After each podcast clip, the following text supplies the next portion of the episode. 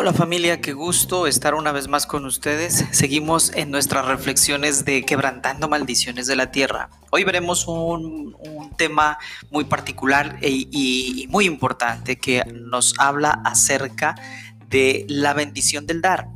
Una de las grandes bendiciones que Dios nos ha dado es el conocer el poder de la siembra y la cosecha. Dios no quiere que usted sea golpeado por la escasez y la pobreza. Dios lo quiere bendecido, prosperado y en victoria. Para eso las escrituras dan guía y revelaciones, de modo que usted no viva bajo la maldición de la escasez, sino que pueda disfrutar de, la de las abundantes bendiciones de Dios en Cristo Jesús, que son suyas por su amor y su palabra. Entonces la obediencia a Dios te abre el buen tesoro de la bendición y oír la palabra pues activa todas estas bendiciones. Es muy importante que lo aprendamos y entendamos que el dar es un privilegio. Mire lo que, lo que dice la palabra de Dios en 2 de Corintios 9, 6, 11. Recuerden lo siguiente, un agricultor que siembra solo unas cuantas semillas obtendrá una cosecha pequeña, pero el que siembra abundantemente obtendrá una cosecha abundante. Cada uno debe decidir en su corazón cuánto dar, y no den de mala gana ni bajo presión, porque Dios ama a la persona que da con alegría. Y Dios proveerá con generosidad todo lo que necesiten. Entonces siempre tendrán todo lo necesario y habrá bastante de sobra que compartir con otros.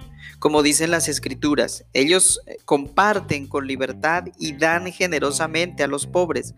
Sus buenas acciones serán recordadas para siempre, pues es Dios quien provee la semilla al agricultor y luego el pan para comer. De la misma manera, Él proveerá y aumentará los recursos de ustedes y luego producirá una gran cosecha de generosidad en ustedes. Efectivamente, serán enriquecidos en todo sentido para que siempre puedan ser generosos.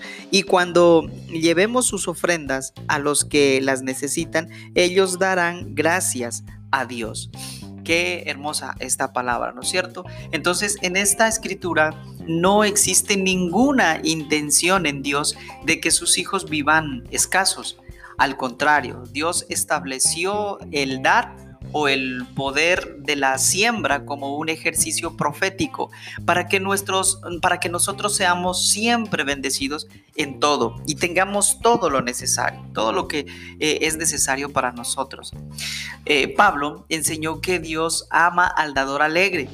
Dios quiere que usted se convierta en una persona que tenga una economía eh, protegida y bendecida y para eso Dios nos dio el privilegio del dar.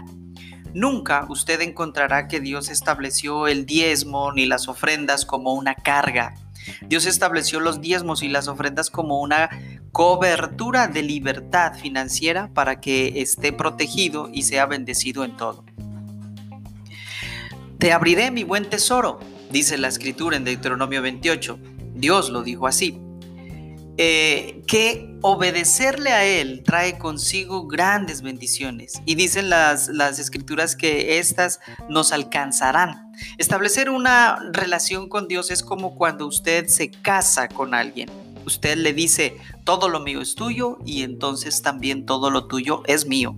Por eso es necesario que usted nunca permita que la maldición del egoísmo domine su corazón. La palabra de Dios enseña que seamos generosos y que practiquemos el diezmo y las ofrendas. Si le obedecemos, estas bendiciones nos alcanzarán. En la medida en que nosotros obedezcamos a Dios, usted ha leído en Deuteronomio 28 que el Señor nos abrirá su buen tesoro y sus bendiciones nos alcanzarán. Te abrirán las bendiciones de los cielos. En Malaquías, por ejemplo, la enseñanza es maravillosa acerca del diezmo. La palabra de Dios dice que nosotros no podemos robar al Dios que nos ha dado la vida. Por lo tanto, es necesario practicar el diezmo, es decir, dar el 10% de todo lo que ganamos. Esta es una de las grandes bendiciones que Dios nos da. Si nosotros diezmamos, dice Dios, que reprenderá por nosotros al devorador y seremos tierra deseable. Hay algo que Dios le, le dice a sus hijos en estos versículos cuando le está hablando acerca del diezmo. Probable, probadme ahora en esto, dice la escritura. Es la única vez que existe en la Biblia esta expresión, probadme. Dios nunca le dirá a usted que le rete, pero cuando te invita a la bendición del dar, Él dice, probadme. Dios se, de, Dios da semilla al que siembra y cumple su palabra. Eso lo, hemos estado mirando ahora. Porque como la lluvia y la nieve descienden del cielo y no vuelven allá, sino después de haber saciado la tierra y de haberla hecho germinar, producir y dar semilla al que siembra y pan al que come. Así será mi palabra que sale de mi boca, dice.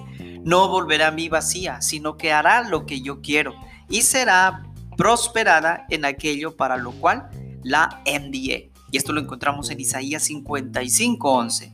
Dios le ha dado el privilegio de dar para su obra. Sembrar no es nunca una carga, es una bendición. Usted va a encontrar miles de textos en las Sagradas Escrituras que le demuestran que dar para Dios no es una carga, es una bendición, una gran bendición. El dar trae las siguientes bendiciones. Tu economía no fracasará. Dios te librará de la pérdida de dinero. Dios guardará a tu familia. Dios protege a tus hijos. Dios te dará nuevas ideas para obtener dinero. Serás amado por Dios. Serás librado de plagas y de muerte repentina. Dios te hará sobreabundar en bienes. Ahora, esto no es para que tú y yo lo tomemos como ese eh, agüero, digámoslo así, o como ese amuleto de que si yo doy o yo diezmo, yo ofrendo porque quiero buscar esto. No, ese es el error. La palabra de Dios nos decía claramente que no lo hagamos por necesidad ni por obligación, sino con alegría. Démoslo por principio, por agradecimiento. El Señor habló con Moisés y le dijo, ordénales a los israelitas que me traigan una ofrenda. La deben presentar todos los que sienten deseos de traérmela. Mire, todos los que sienten deseos de traérmela. Como ofrenda se les aceptará lo siguiente. ¿Y qué es lo que el Señor pedía? Oro, plata, bronce, lana, teñida de púrpura, carmesí, escarlata, lino fino, pelo de cabra, pieles de carnero, teñidas de rojo, pieles de delfín, madera de acacia, aceite para las lámparas, especias para aromatizar el aceite de la unción y el incienso, y piedras de ónice y otras piedras preciosas para adornar el efod y el pectoral del sacerdote.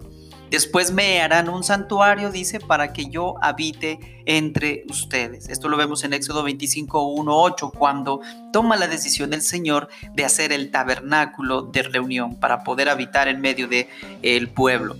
Entonces, la idea de todo esto es que entendamos que es un privilegio realmente el dar, el diezmar, el ofrendar, porque de esa manera entonces estaríamos asegurando eh, la bendición de mm, nuestra prosperidad, de nuestra libertad financiera y, y muchas otras bendiciones. Por eso el Señor Jesús dijo, es mejor dar que recibir.